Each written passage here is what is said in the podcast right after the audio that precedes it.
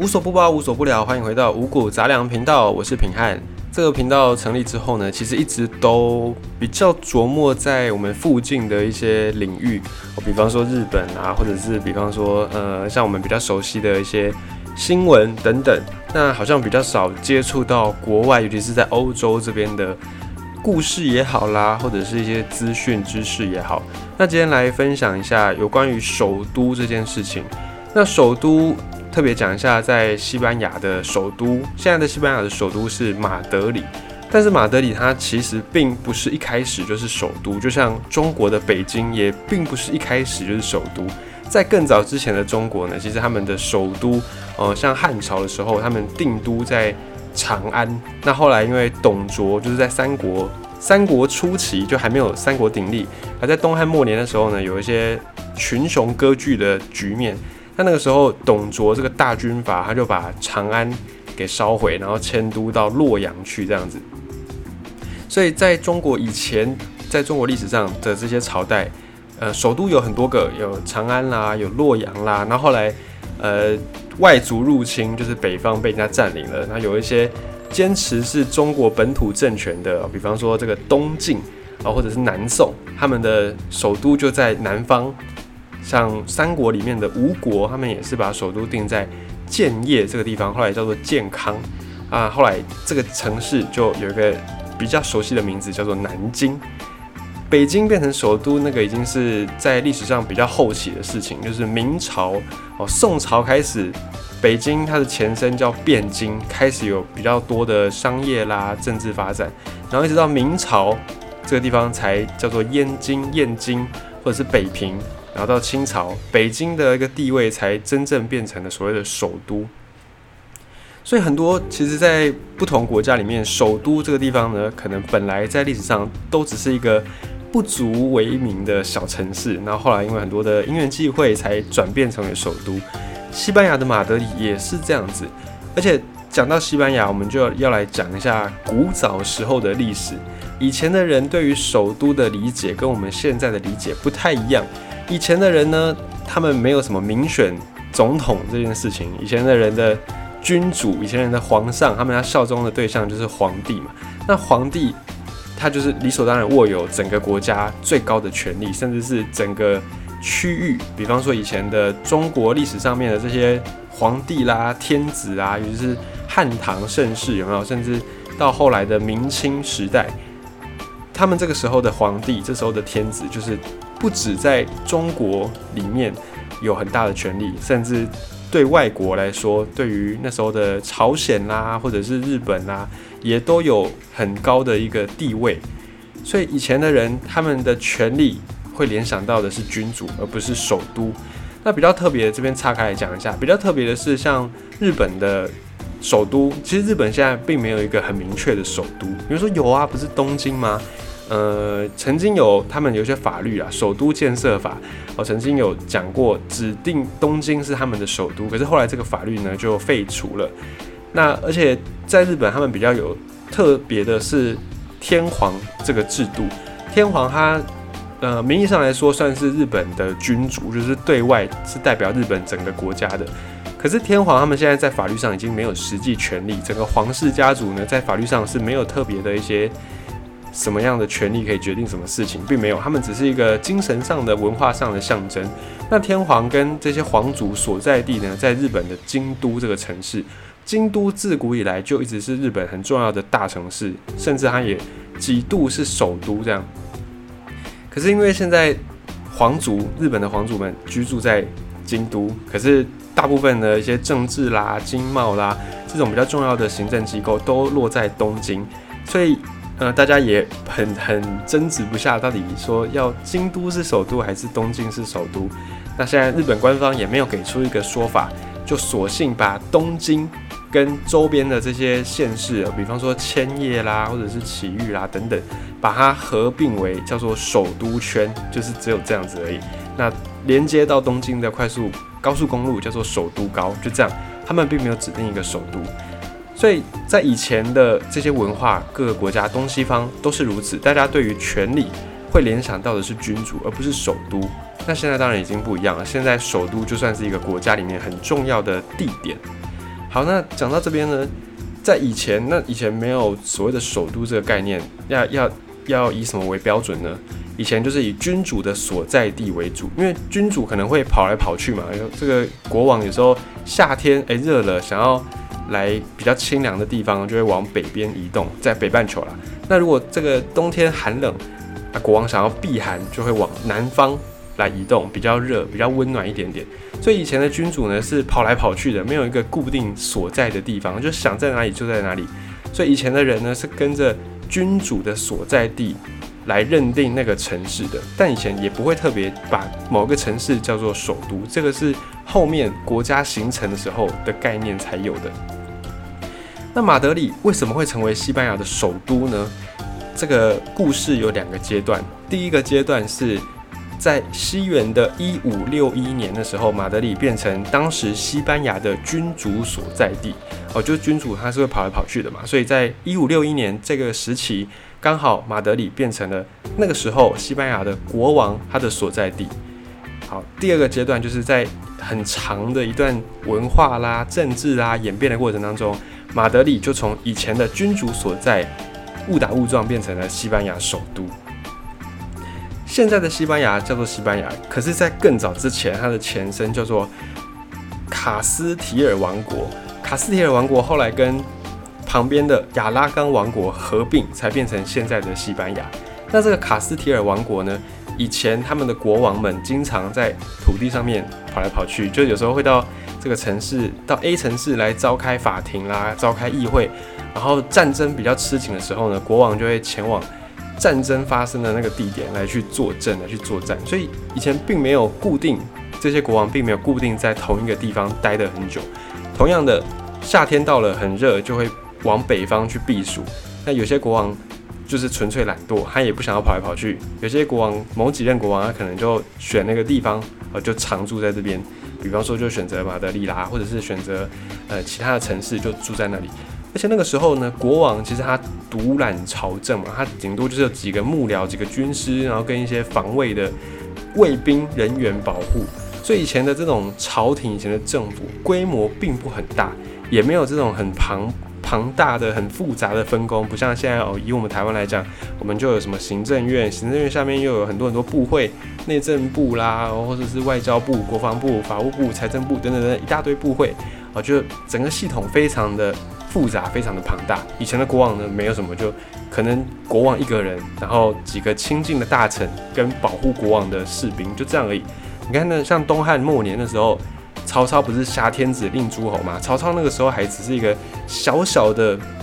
小军阀而已，他就只有他亲比较亲近的一些同族的兄弟，然后跟几千个兵这样，他就有办法去挟天子令诸侯。所以你就看到以前的这种国王，他们政府组织其实并不很复杂。然后在西元一千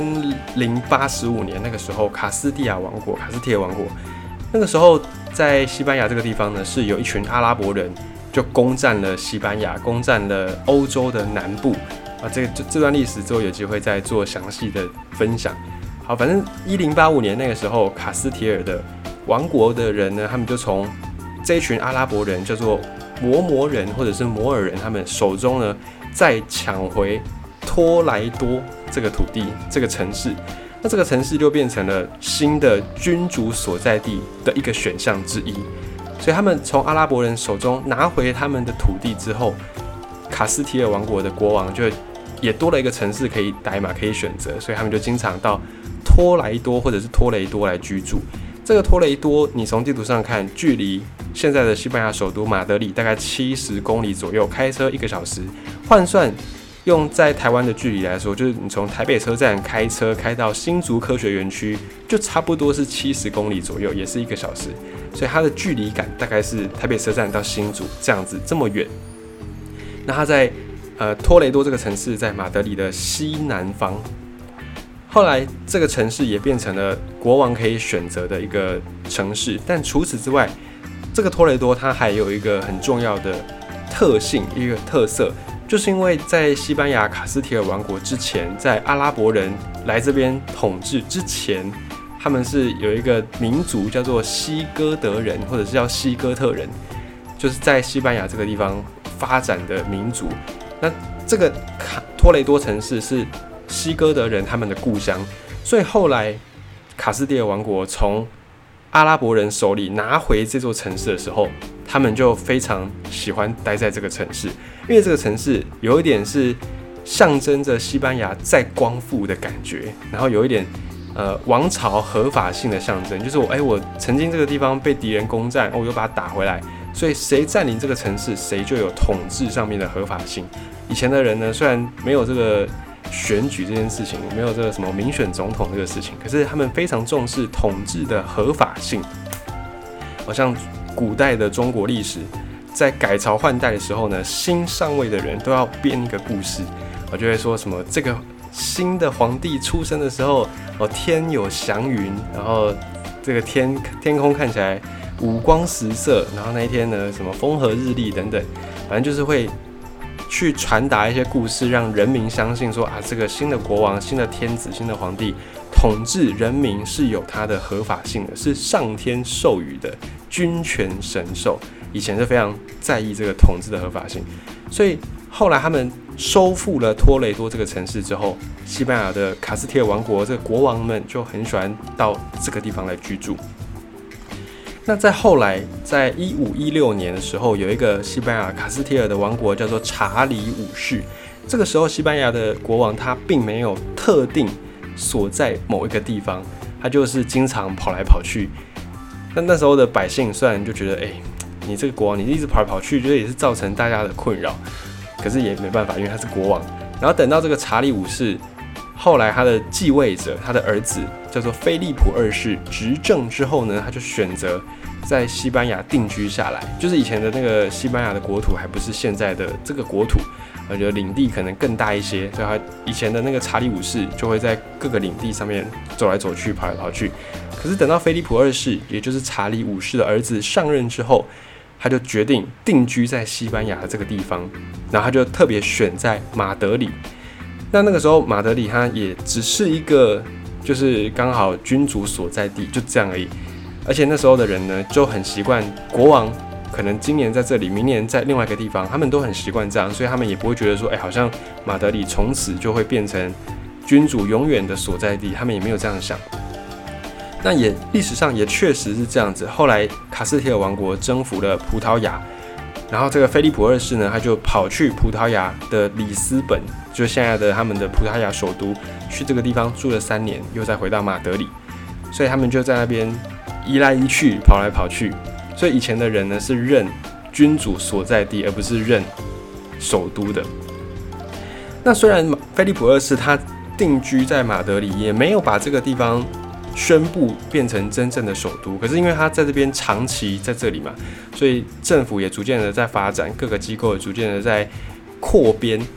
那也因为他的统治在马德里常住了很久，所以让马德里有了很多的包含，诶，可能卫生设备啦、公共建设啦，或者是一些政府组织啦、道路啦等等，都打下了一个很好的基础，也让马德里后来有机会就是成为首都，因为它有这些很多的先天的建设。他在马德里二十八年，这二十八年刚好是西班牙黄金时代，就是那个时候西班牙非常的国力鼎盛，大航海时代就是在十六世纪这个时候开始的，刚好适逢菲利普二世在位的期间，那时候西班牙的舰队是号称世界上呢数一数二强的，他们就有着这个无敌舰队，然后在地球上面。到处乱开，到处乱航行，去找寻新的殖民地，哦，殖民了中南美洲很多很多现在的国家等等。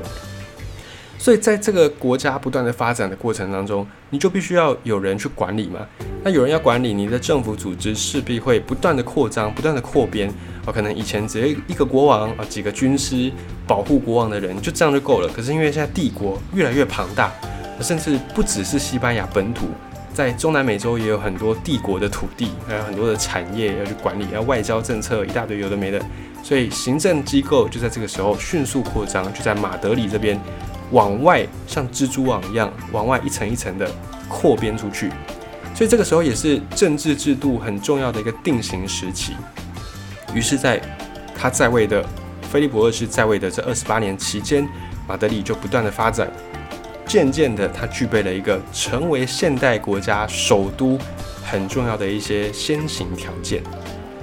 那像这种君主所在城市不固定的状况，其实不止在西班牙，在欧洲也很常是这样子。像是查理曼大帝，啊，这是在欧洲历史上非常有名的一个大帝，他就居住在德国的小城，德国西边，现在在德国西边的一个城市叫做雅珍。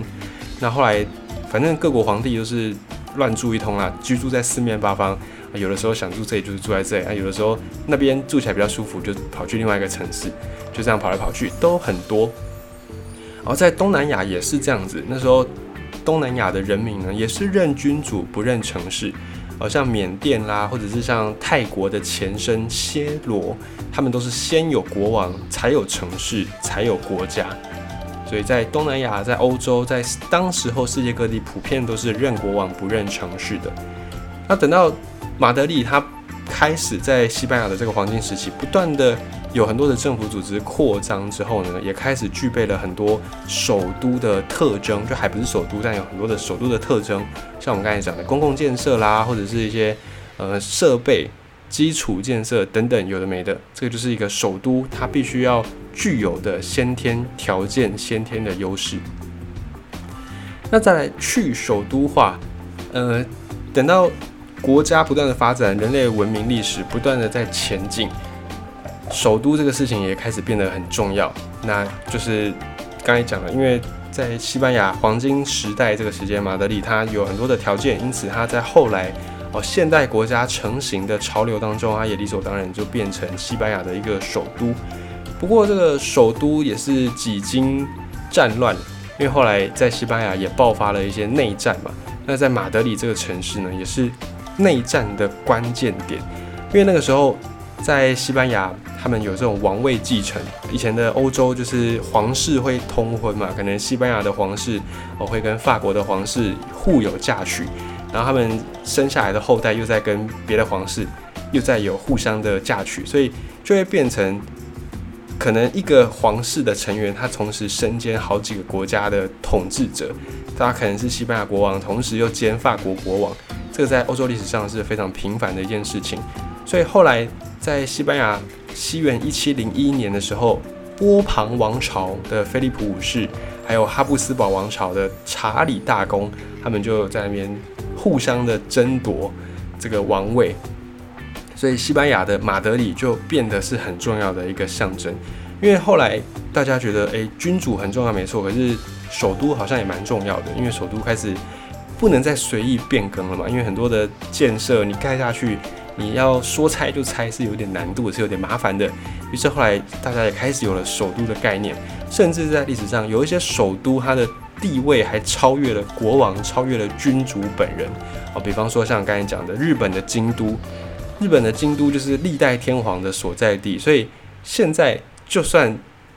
东京哦，日本的这个总理大臣、内阁大臣，他并不在京都，他在东京。可是京都的地位还是非常的高，没有办法去撼动，或者是像巴黎一样。讲到巴黎，我们就会想到法国过去历史上的这些皇室啊，路易十四啊，路易十六啦，或者是像拿破仑等等，像这样的例子呢，就是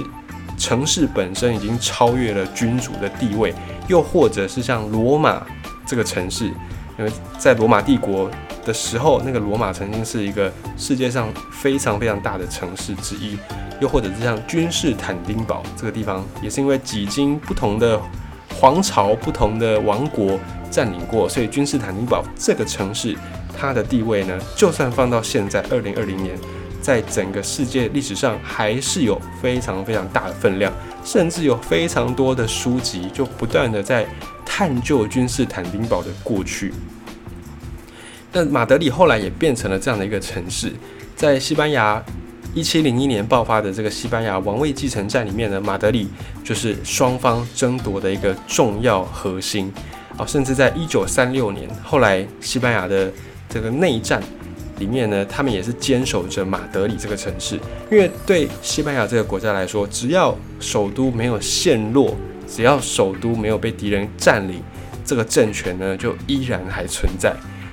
这个要怎么样去去那个去举例呢？我觉得，如果以以台北来举例，哦，大家可能会比较熟悉。好，比方说台北哪一天如果被人家占据了，我们可能就会觉得，哎，那这个中华民国可能就不复存在了。这样，可是只要台北没有被占据，就算桃园，就算高雄，就算台中，哦，就算其他五都都被占据了，只要台北没有陷落，哦，国际上或者是国内的人就会觉得，哎，好像还没有被消灭掉，就会有这样的一个感觉。所以在马德里也是这样子，也是相同的。那马德里变成西班牙的首都，它就是起因于历史，历史常常就是非常的出乎我们的意料。马德里这个城市，它本来只是一个君主所在地的其中一个选项。那刚好那个时代，那一位君主哦，就是菲利普二世那位君主，他就刚好就选在